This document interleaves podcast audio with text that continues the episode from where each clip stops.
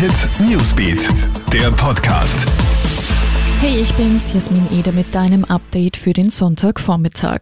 Drei Tote bei Messerattacke in England. In der Stadt Reading, knapp 70 Kilometer östlich von London, ist gestern Abend ein Mann auf mehrere Menschen in einem Park losgegangen und hat dabei drei Parkbesucher getötet.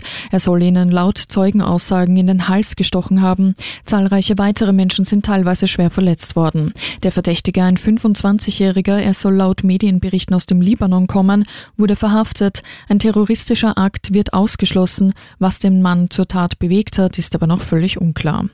Jetzt ist ein kompletter Stadtteil abgeriegelt, nachdem über 1000 Mitarbeiter der deutschen Fleischfabrik Tönnies positiv auf das Coronavirus getestet worden sind, hat die Stadt Werl in Nordrhein-Westfalen eine Quarantänezone eingerichtet.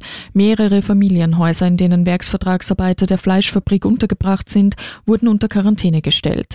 Knapp 670 Menschen sind betroffen. Heute will das Kreisgesundheitsamt bei allen Bewohnern der Zone, bei denen noch kein Test durchgeführt wurde, einen Rachenabstrich nehmen.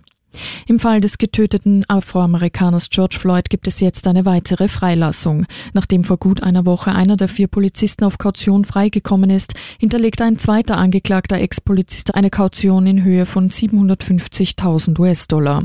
Er soll gestern Abend entlassen worden sein. Dem Haupttäter, der George Floyd minutenlang das Knie in den Hals drückte, droht eine Haftstrafe von bis zu 40 Jahren. Für ihn wurde eine Kaution in Höhe von einer Million US-Dollar festgelegt. Alle Infos und Updates gibt's auch stündlich für dich im Kronehit Newsbeat oder online bei uns auf kronehit.at. Kronehit Newsbeat, der Podcast.